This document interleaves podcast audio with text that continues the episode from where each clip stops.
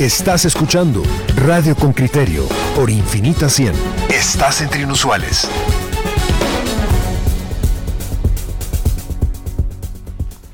Si usted es un oyente con criterio que sigue con constancia este programa, se recordará que hemos revelado cómo un ex relator de la Oficina contra la Tortura mmm, tuvo conversaciones con Gustavo Alejos y Moisés Galindo, dos detenidos por casos de corrupción en el Mariscal Zavala. Eso no sería nada extraño porque su trabajo es justamente reunirse con las personas que se encuentran recluidas en un centro de detención o en una prisión del país. Pero lo que allí conversaron parecía mucho más que un cuidado, mucho más allá de las labores que este ex relator tenía. ¿Sabe qué? Él busca regresar como relator a esa oficina, pero no solo eso. Escuche el reporte de Henry Bean. El informe de Henry Bean, reportero con criterio. Carlos Solórzano, el exrelator contra la tortura, cuestionado por jueces y fiscales por utilizar su cargo para inferir en favor de reclusos acusados de corrupción en casos de alto impacto, busca reelegirse para un periodo más en la Oficina Nacional de Prevención contra la Tortura. Ya logró colarse entre los 17 aspirantes que fueron aprobados para participar en el proceso. No solo apunta a esta oficina, Solórzano está también cercano a la planilla 8 de los abogados que aspiran a seleccionar a los próximos magistrados de las altas cortes del país. En la fase de entrevistas para el cargo de relator, el abogado reconoció ante la Comisión de Derechos Humanos del Congreso de la República que es su voz la que se escucha en una grabación que con criterio develó el 1 de mayo y en la cual se escucha que él, junto con Gustavo Alejos, exsecretario privado de Álvaro Colón, acusado en cuatro casos de corrupción, y el abogado Moisés Galindo, planean incluso presentar iniciativas que favorezcan a los detenidos. Esta fue su respuesta ante los diputados. En una de esas visitas yo llegué a la cárcel Mariscal Zavala y cuando ingreso a la misma, no es solo la persona a la que yo voy a ver, sino que los que están ahí, como andan caminando, se juntan. Luego, cuando hicimos eso, yo lo que dije... Perdón, licenciado, no, per, permítame, por favor. Solo respondamos la pregunta, si es la persona que se menciona en el audio, que se distribuyó en los medios de comunicación, ¿es usted la persona que se menciona? Es la pregunta, ¿no, diputada? ¿Sí la persona, o no? en el audio se escucha mi voz. ¿Es usted la persona? Pero también quiero ser bien claro.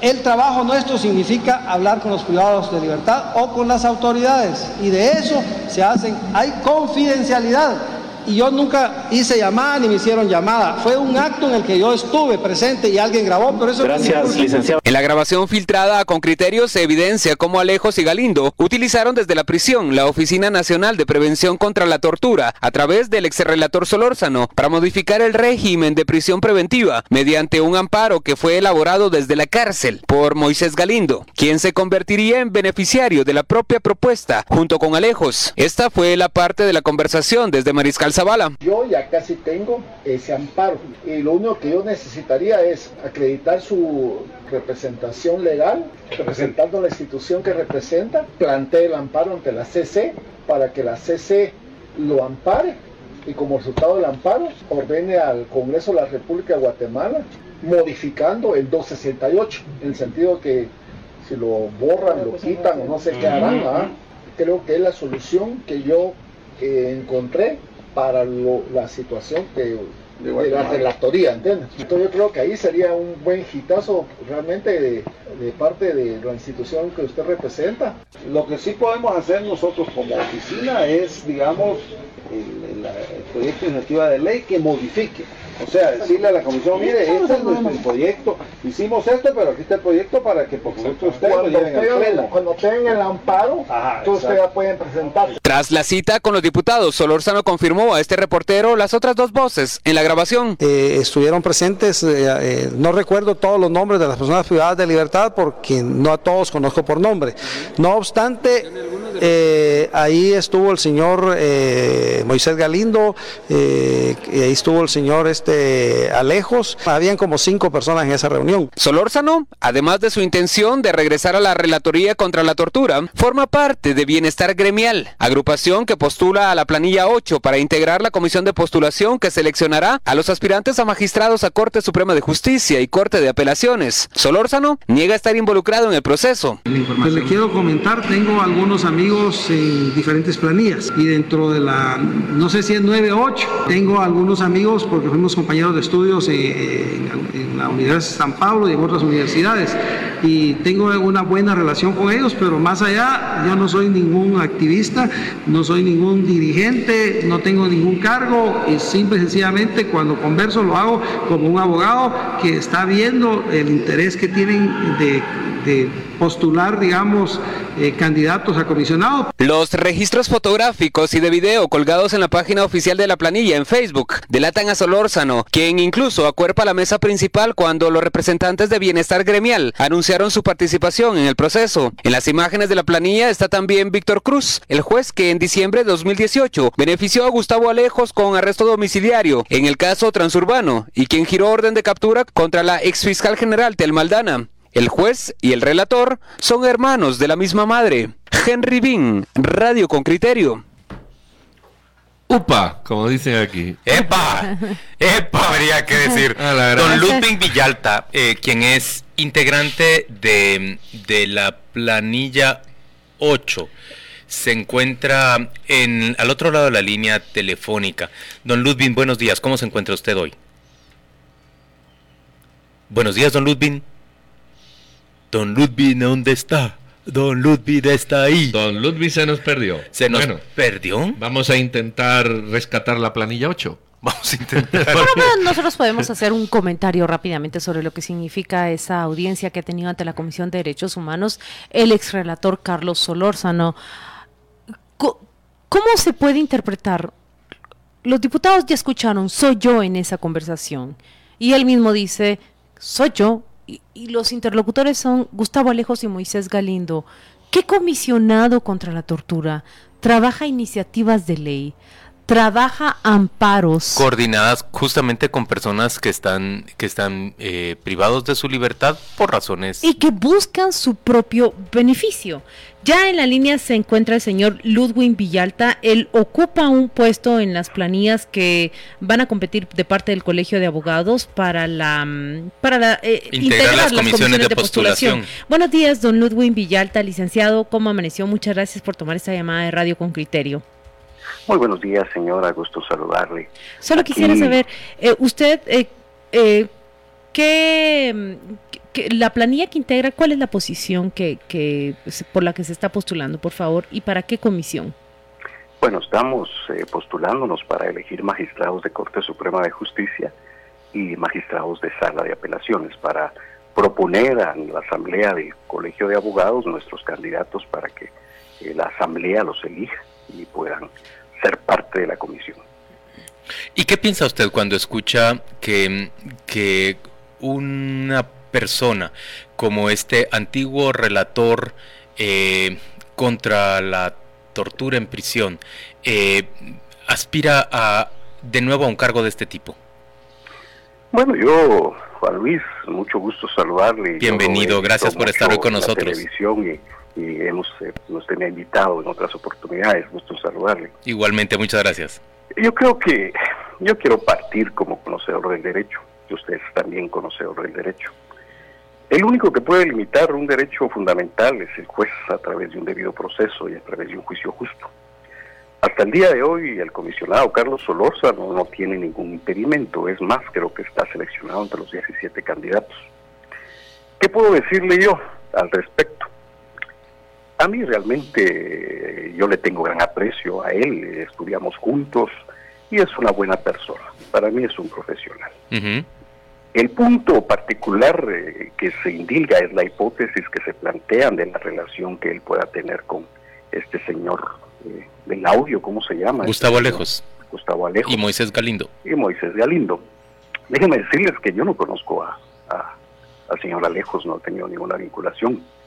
Y aquí viene algo clave, eh, Juan Luis. eh, uno tiene cantidad de amigos, cantidad de personas. Bienestar gremial está conformada por más de mil abogados, 45 doctores en Derecho de diferentes áreas, 348 maestros a nivel nacional y hay más de mil afiliados a Bienestar Gremial. Y cada uno tiene sus amistades, cada uno tiene sus amigos, cada uno tiene sus enemigos. Una hipótesis es una, una idea. Y usted sabe, Juan Luis Font, que hay hipótesis de hipótesis. Y una fotografía, una comunicación no le pueden a uno responsabilizar de esto, decir que sus amigos, Juan Luis, eh, tienen sus enemigos, pero no van a ser los enemigos míos si usted es amigo mío. Yo aprecio mucho a, Carlos Solórzano, le aprecio mucho, pero la relación que él pueda tener con terceras o interpósitas personas son personales.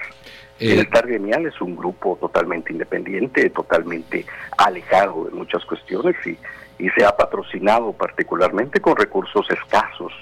Si usted ve las demás planillas, Juan Luis, son recursos multimillonarios. Hay candidatos que viajan en helicópteros, en avión.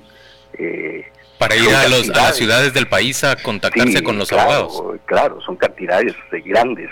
Nosotros nos hemos basado a través de la amistad, a través de la relación, a través de los amigos. Eh, señor Villalta, eh, buenos días.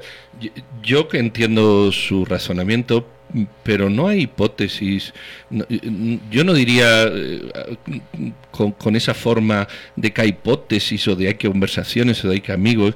se trata de conversaciones que, que revelan eh, hechos graves en el sentido de, conspirar o de, o de acuerpar decisiones de personas que están en prisión acusadas de graves delitos desde una institución eh, que debería de defender a quienes eh, sufren torturas y, no prestarse para generar dinámicas de cambio que a todas luces lo digo por el resultado de las, de las conversaciones, pues indican hacia dónde van.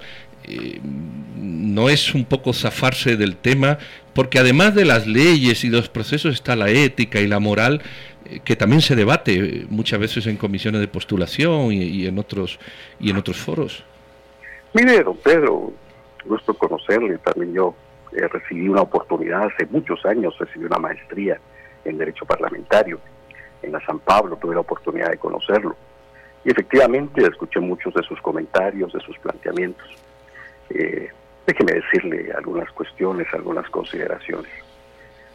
Las hipótesis son verdades planteadas o perspectivas.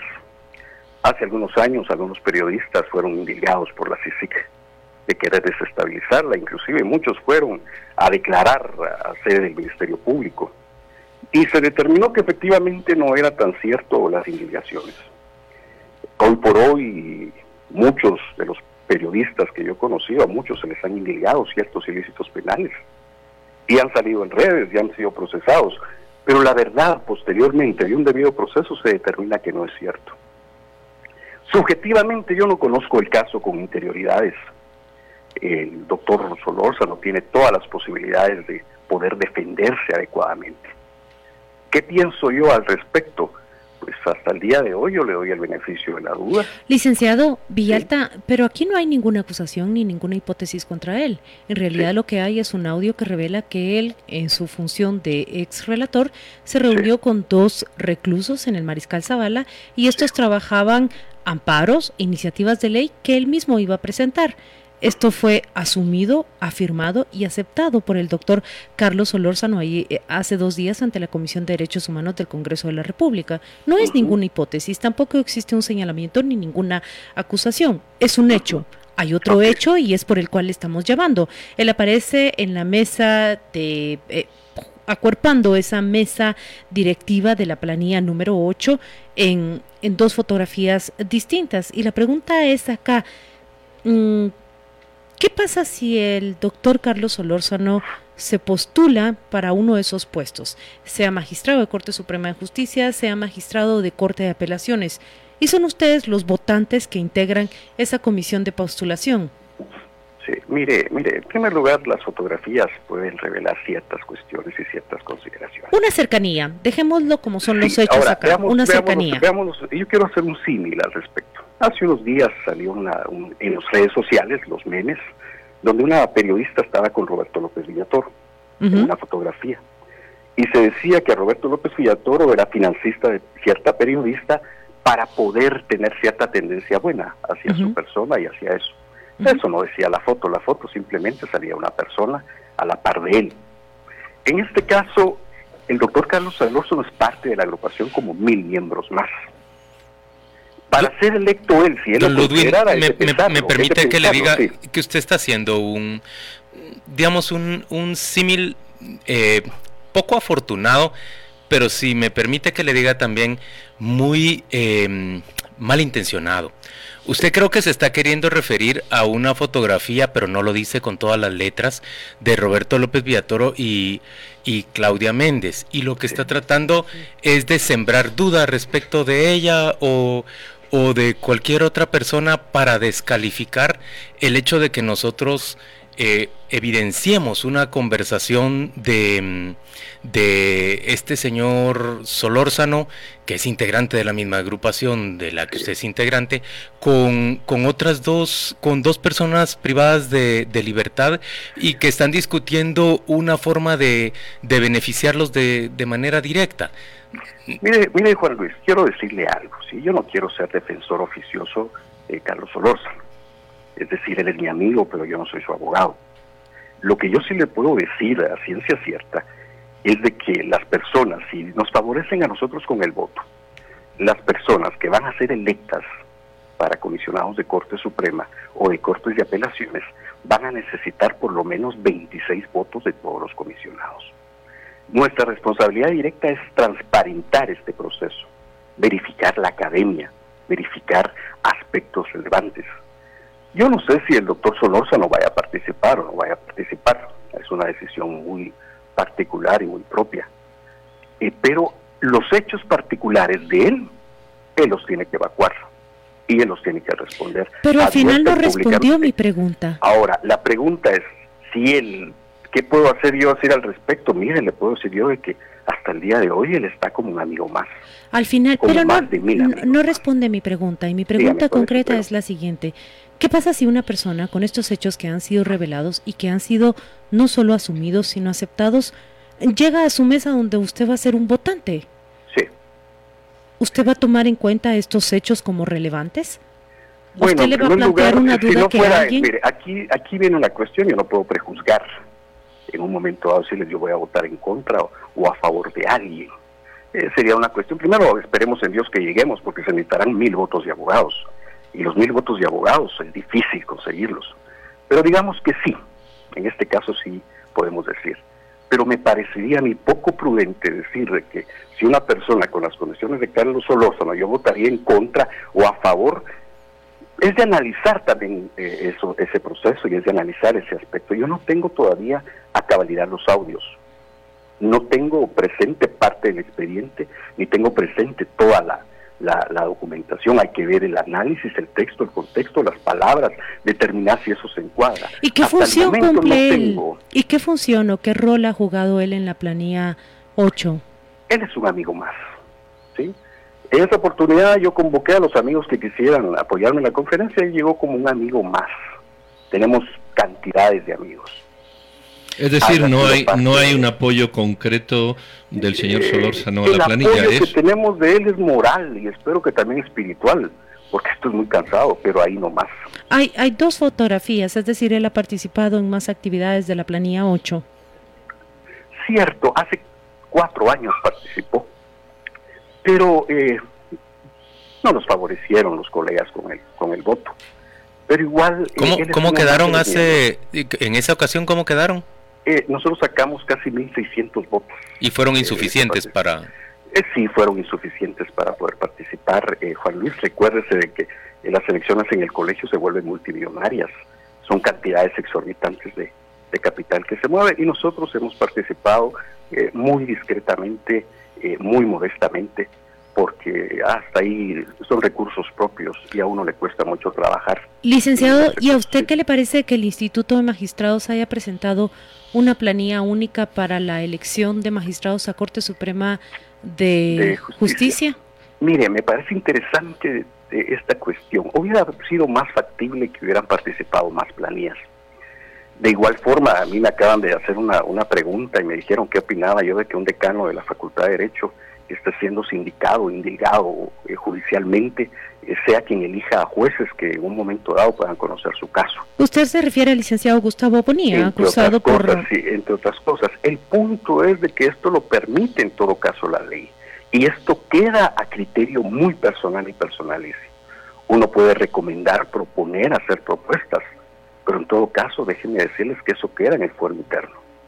Hubiera sido factible que el Instituto de Magistrados hubiera presentado más planillas, Aquí lo que, lo que se analiza es que hay consensos previos, hay acuerdos previos, que llegaron largas tardes o noches de, negociaciones para presentar una sola ¿Y esos consensos y esos consensos y acuerdos previos pueden incluir listados también de a quienes van a apoyar? No podría decirles yo eso, eso tendría que preguntárselo directamente a ellos cuál fue la mecánica para haber logrado todos esos consensos. Lo que yo sí le puedo decir es lo siguiente, yo tengo 20 años de ejercicio de docencia, muchos de mis alumnos son magistrados de Corte Suprema, Corte de Constitucionalidad y salas. Y yo conozco que hay, hay abogados y magistrados éticos, honorables, que, vale la pena apoyar, porque la ¿A quiénes, por ejemplo? De, que, ah, mire, decir un nombre específicamente no, no saldría prudente, le voy a decir por qué. Porque podría determinarse como que esto ya estuviera hablado y esto estuviera acordado. Pero hay gente en Guatemala ética, responsable.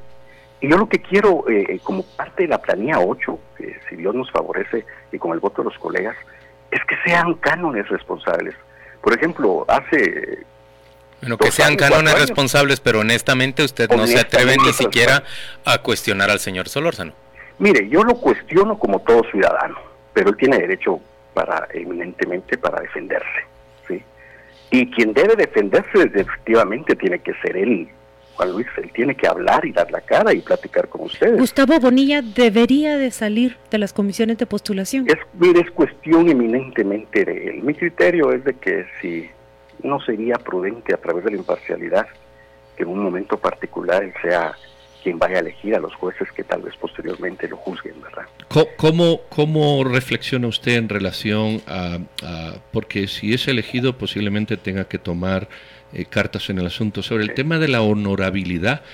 Si cada vez que se le hace una pregunta sobre la persona usted dice que lo debe de resolver ella, ¿cómo va usted a evaluar esa parte de la honorabilidad?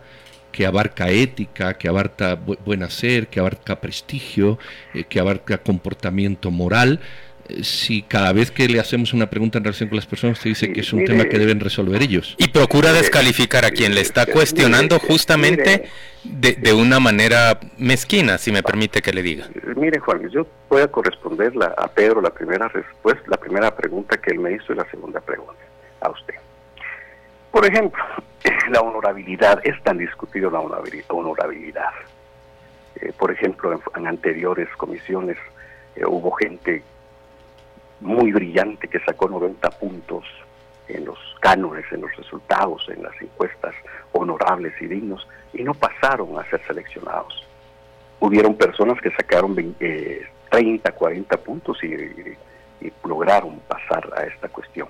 La honorabilidad es de los puntos más discutidos, porque aquí es el beneficio de, de tener cánones de razón por ejemplo, tener una deuda, una deuda de una tarjeta de crédito, ¿lo vuelve honorable o no vuelve honorable una persona? Tener una denuncia, hoy por hoy las denuncias van y vienen pero eso es un tema que usted va a tener que afrontar, por eso le pregunto yo. Lo que yo quiero proponer, eh, a, eso se tiene que proponer a todos, es que logremos consensos para determinar aspectos eminentemente propios de la honorabilidad. Por ejemplo, si una persona está ligada a proceso, no se ha limitado un derecho, pero su honorabilidad ya está en una causa probable eh, real. Por ejemplo, eh, Juan Luis, en todo esto hay muchas fases de descargo cuando hay una persona que establece que esta persona no es honorable. Y ahí es donde nosotros tenemos que determinar, porque los comisionados van a salir a la palestra pública en donde todos van a, a poder arguir que tiene impedimento, que no es correcto, que no es honorable, y a él se le va a dar también la oportunidad de poder descargar y evacuar sus pruebas. El punto de honorabilidad eh, sí lo tenemos que discutir en eso, porque es de lo más subjetivo, es de lo más personal. Lo que para mí es honorable, para otro no puede ser honorable. Entonces sí tenemos que tener valores concretos para no, no tergiversar esta situación. Eh, le prometo algo y esto sí va a ser clave. Nos vamos, después de la campaña, nos vamos a concentrar y vamos a hacer un comunicado público sobre los cánones particulares que podemos ostentar nosotros y proponer para que se califique la honorabilidad. Gracias, don Ludwig Villalta. solo me gustaría agregarle una cosa, mm, por si no lo conocía. Eh, esa persona que descalificó al periodista y lo denunció, que, fui, que fue a mí, se llama Valdizón y está detenido en Miami por el FBI por delitos graves. Solo para que sepa de dónde vienen las denuncias. Y como, lo digo porque como usted lo ha sacado sistemáticamente conmigo. Aunque sin atreverse a mencionar pues, directamente. Sencillamente yo le digo que si se refería a mí, es, es una denuncia del señor, del señor Valdizón en medios desaparecidos que pagó él y su partido y, es un individuo que, como usted sabe, está detenido eh, por el FBI. El otro, que era su compinche, el señor Barquín, solo tuvo dos años y seis meses de condena. es tan fácil en Guatemala que cualquiera le indique responsabilidades a uno. Lo, que, lo que es lamentable, no, lo que es lamentable es utilizar las, las denuncias falsas eh, como un escudo protector, que es lo que usted ha querido hacer con o nosotros. O utilizar la propaganda eh, difamatoria como un escudo de defensa. Entonces conviene dejar las cosas claras antes de yo le digo algo, muchos eh, funcionarios públicos, muchas personas que son figuras públicas, en un momento dado nos vemos expuestas a denuncias falsas y muchos hemos estado en eso, eso no nos quita la honorabilidad. A través de un debido proceso se tiene que demostrar que no es así, pero esto es cansado, es desgastante. Don Ludwig Villalta, gracias por acompañarnos hoy en Radio con Criterio. Se trata del presidente de la planilla 8, que aspira a obtener, por supuesto, el voto de su gremio de los abogados para formar parte de la comisión postuladora de candidatos a aspirantes a magistrados de Cortes de Apelaciones y Corte Suprema de Justicia. Vamos a la pausa, volvemos dentro de muy poco.